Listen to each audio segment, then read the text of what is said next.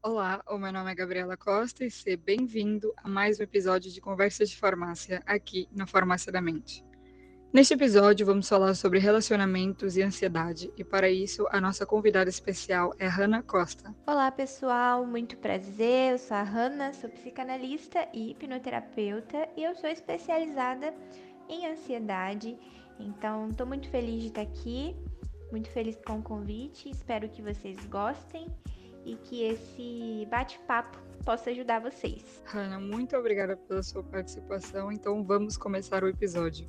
Como você acha que a ansiedade pode afetar os relacionamentos? Por incrível que pareça, a ansiedade é medo, né? O medo ele é um dos principais gatilhos da ansiedade e quando se trata de relacionamento, o medo age muito profundamente. O que acontece é que quanto maior for a importância de algo na sua vida, maior vai ser o seu medo de perder. E quando se trata das emoções e dos sentimentos intensos de uma pessoa ansiosa, ela vai ter um medo de perder aí muito mais intenso do que uma pessoa que não tem ansiedade. E esse medo vai levar ela a cometer aí vários atos, né, de desespero. Então ela vai ser uma pessoa assim extremamente preocupada, uma pessoa extremamente carente, uma pessoa que vai estar tá sempre criando cenários catastróficos, vai estar tá sempre com medo de ser trocada e tudo mais. Então acaba que o ansioso passa a mostrar muita insegurança e todo esse excesso pode gerar um certo sufocamento no outro. Porque é aquilo, né? Na presença de intensas emoções, não existe razão. Então a gente nunca vai pensar na consequência dos nossos atos excessivos. E o excesso, ele acaba aí sendo prejudicial para o relacionamento na maioria das vezes. Ou seja, toda aquela sensação de ansiedade, de medo, de perda, de alguma coisa pode acontecer de errado, a gente acaba por viver muito intensamente tanto a nossa vida quanto o nosso relacionamento. Só que aí entra outra questão, nós temos duas pessoas numa relação e realmente se torna meio difícil de fazer esse equilíbrio. Sim, exatamente. E tem uma explicação para isso. Tem uma parte da nossa mente que é chamada inconsciente, e essa parte não tem percepção de tempo e espaço e também não consegue saber o que é real ou não.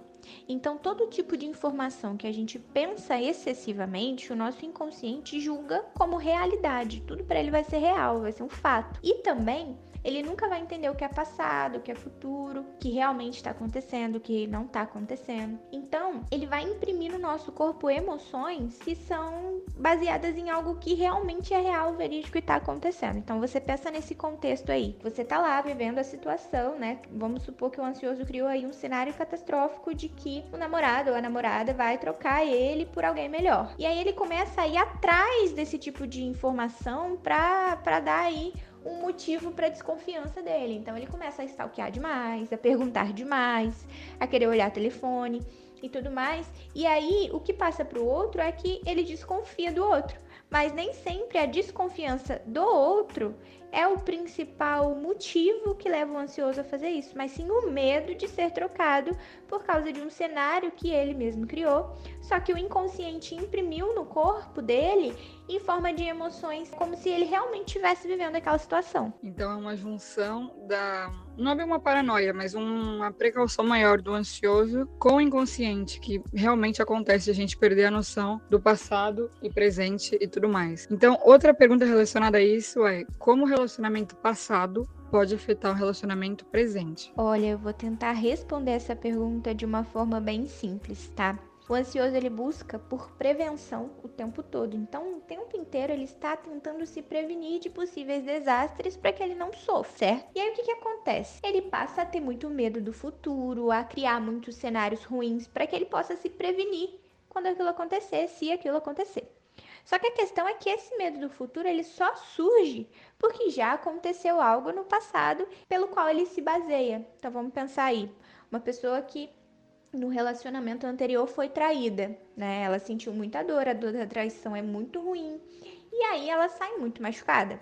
No próximo relacionamento dela, a primeira coisa que ela vai buscar é uma pessoa que passe muita confiança para que ela não seja traída de novo. Então você percebe que ela já vai começar a ser muito criteriosa, ela já vai começar a pensar muitas informações, buscar muitas informações para que aquela traição não ocorra novamente, não ocorra de novo. A partir disso, a pessoa começa a ficar muito paranoica mesmo, né?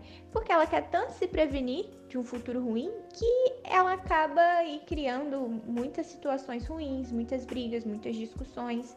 Então, ela cria isso baseada no que já passou, em situações inferidas que foram abertas por outra pessoa mas que ela ainda não aprendeu a lidar, ressignificar aquilo e enxergar de uma forma mais racional. Então, o relacionamento anterior ele prejudica por isso, porque você pega pontos ruins desse relacionamento e começa a tentar enxergar no seu relacionamento atual o que parece para que você não viva aquilo de novo. Então, é basicamente pegar em coisas do passado que correram mal e projetar no relacionamento presente, tentar fazer de tudo para que isso não aconteça. E muitas vezes a pessoa com ansiedade fica com essa segurança, fica com esse receio receio e, de certa maneira, acaba por pedir ajuda, pedir um conselho. Com quem você acha que realmente a pessoa com ansiedade deve pedir um conselho sobre o relacionamento? Essa pergunta é uma pergunta muito importante.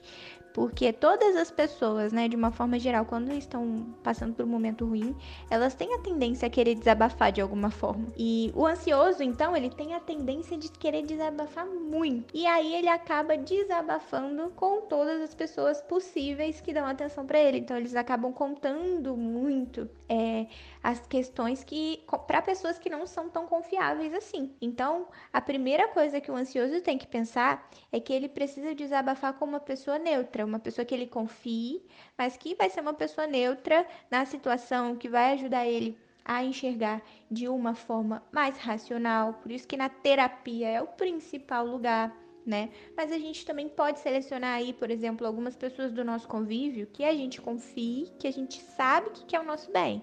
Só que nunca desabafar e se aconselhar com pessoas que você sabe que não tem tanto vínculo, que não são tão confiáveis, né? Porque no momento da dificuldade, a tendência do ansioso é sair desabafando com todo mundo, até com pessoas que não vão aí dar bons conselhos para ele. O importante seria realmente ter esse cuidado, desabafar apenas com pessoas mais neutras, fazer terapia. Eu acho que pra gente ter um relacionamento saudável, uma das coisas mais importantes é que cada um faça terapia também, que desenvolve muito.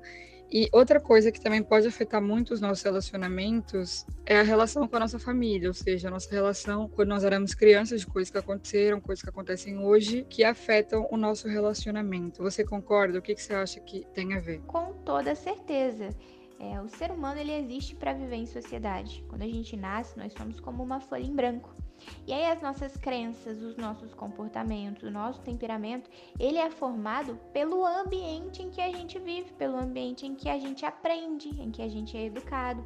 Então, dentro da nossa família, a gente aprende todas as crenças, a gente herda os temperamentos, porque a forma que os nossos familiares se comunicam conosco é a forma que a gente vai aprender a se comunicar com o mundo. Então, por exemplo, Pessoas que nascem em ambientes familiares caóticos, que tem muitas brigas, que, que ela vê, né, os familiares brigando, se ofendendo, ela pode crescer sendo uma pessoa extremamente agressiva e aí quando ela for se relacionar, ela não vai ser aquela pessoa que dosa as palavras, ela pode ser uma pessoa que na hora da raiva fala tudo que vem à mente e aí acaba falando demais, acaba passando dos limites. Ou então, ela pode aí ter o exemplo da família como algo que ela não deve ser, e aí ela pode se transformar numa pessoa muito restrita. Então, assim, quando ela se relacionar com outro, ela vai ser uma pessoa que vai ter dificuldade em demonstrar carinho, em demonstrar afeto, em ter palavras, né, de carinho, porque ela vai se sentir estranha. Como que você dá amor se você não recebeu o amor ou se você associa o amor como algo caótico. Então é muito comum pessoas que nasceram é, dentro de um ambiente familiar caótico, por exemplo, é, penderem aí para esses dois lados. Ou vão ser pessoas extremamente agressivas que vão perder o controle na hora da raiva, seguindo os exemplos né, da família, ou vai ser aquela pessoa que vai ser uma pessoa muito restrita, que vai ser muito sistemática e que não vai saber demonstrar carinho. Ela tem tanto medo de se transformar no que feriu que ela prefere se restringir, né? Ser mais tímida, ser mais fechada. E aí, consequentemente, esse tipo de comportamento faz com que a pessoa não consiga de fato é, comunicar para o outro o que ela sente.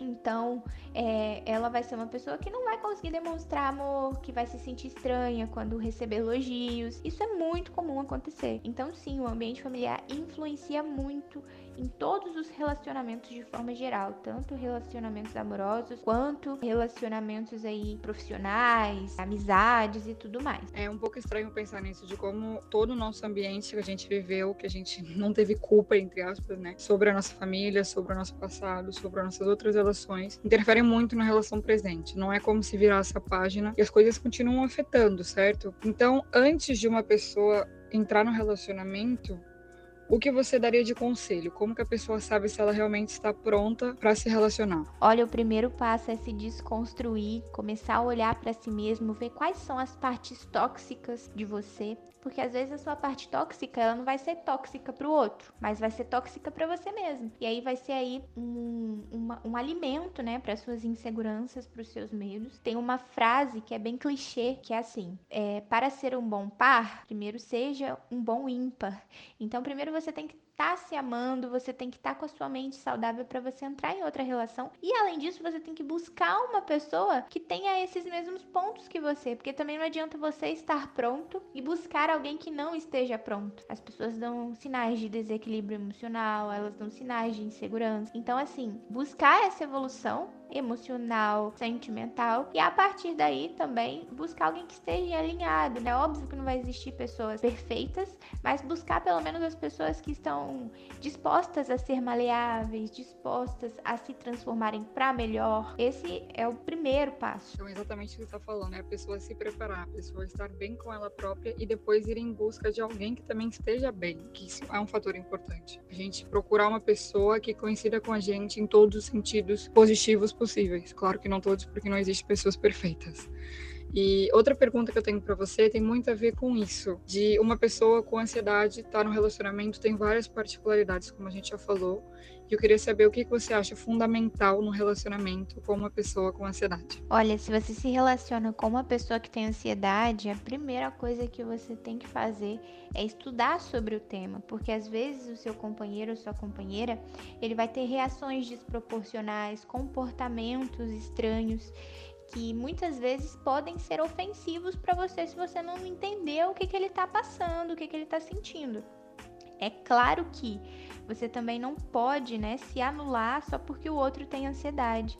É, isso também é um fator muito importante, porque tem tantas pessoas que tentam né, o tempo inteiro estar curando o ansioso que acabam se tornando ansiosas. Então, assim, é, busque o equilíbrio, busque ajudar, busque ser compreensivo, conversar sempre deixar todos os assuntos o mais claro possível para não dar pauta para o ansioso criar cenários catastróficos, né? Ser paciente. Só que também não passe a mão na cabeça no sentido de se anular sempre, de aceitar as grosserias sempre, porque às vezes o ansioso ele vai ter uns picos de raiva também, né? Ele pode estar estressado, pode ter certas explosões mas também saber colocar limites, sabe? Olha, você explodiu, eu entendo que você tem ansiedade e tudo mais, eu tô aqui com você, eu te perdoo, mas eu não vou ficar aceitando isso sempre, porque senão você também fica doente. E é aquilo, né? A gente sempre tem que buscar o equilíbrio. A gente tem que ajudar, mas a gente não pode alejar tem diferença, né? Quando você ajuda uma pessoa, você tá impulsionando ela a melhorar. Quando você aleja uma pessoa, é quando você tá fazendo tanto pela pessoa que você não, não dá mais a ela a oportunidade de, de mudança, porque ela vai sempre pensar assim: ah, já que ele tá sempre se anulando, que ela tá sempre se anulando, tá sempre aqui para mim, eu não preciso melhorar porque eu já tenho alguém aqui que melhore por mim, que, que se esforça para eu ficar bem. Até porque o esforço para a cura da ansiedade tem que vir mais do ansioso do que da pessoa que é companheira dele, né? Então, assim, se você namora alguém que tem ansiedade, busque ser paciente, sempre deixar as coisas claras, mas também busque o equilíbrio. Não, não tente é, entender tudo, sempre converse, mas quando a pessoa te ofender, te magoar, também saiba se posicionar, colocar limites, porque é aquilo, não tem como você salvar alguém se você não souber nadar. É, às vezes você fica tanto tentando salvar o outro que você acaba adoecendo junto por não saber equilibrar ajuda, né? Por não saber o que é sua função e o que é a função do outro. Eu acho que é exatamente essa frase que você falou, tentar equilibrar a ajuda e a função do outro e a nossa também, como ansiosos. Então, não a pessoa se anular tanto e deixar muito de lado, porque isso não, é, não acaba por ser positivo. E também não a pessoa desvalorizar completamente os sintomas da pessoa com ansiedade. Então, a dica que você deu é perfeita: pesquisar, entender e chegar a esse equilíbrio.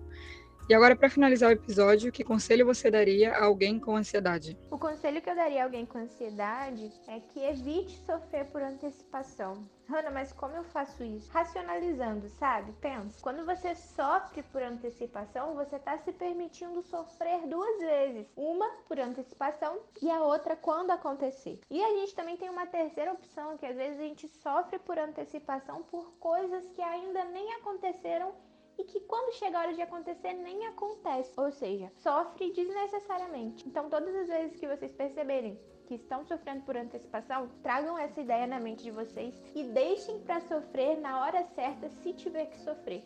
Ana, muito obrigada pelo seu conselho. É exatamente trabalhar nisso de todos os ansiosos conseguirem ter uma mente mais calma e não sofrer tanto por antecipação. Eu agradeço muito a sua participação falando desse tema tão importante que é o relacionamento e ansiedade. E eu espero que quem esteja ouvindo isso tenha aprendido muito com esse episódio, tenha tido uma noção melhor sobre relacionamentos e ansiedade. Muito obrigado pela presença de todos vocês, pessoal. Espero que tenha ajudado vocês. Muito obrigada pelo convite, Gabriela. E é isso, galera. A gente pode levar uma vida mais leve, a gente pode sim ter o controle sobre as nossas emoções. É só a gente buscar se conhecer que vai ser incrível. Um beijo a todos e muito sucesso para vocês. Eu espero que vocês tenham gostado desse episódio e sigam arroba, underline eu ansiedade, que é o Instagram da Hannah, que tem um conteúdo incrível. Ela tem um livro, inclusive. E arroba a farmácia da mente para mais informações e conteúdo exclusivo. Obrigada por ouvirem isso.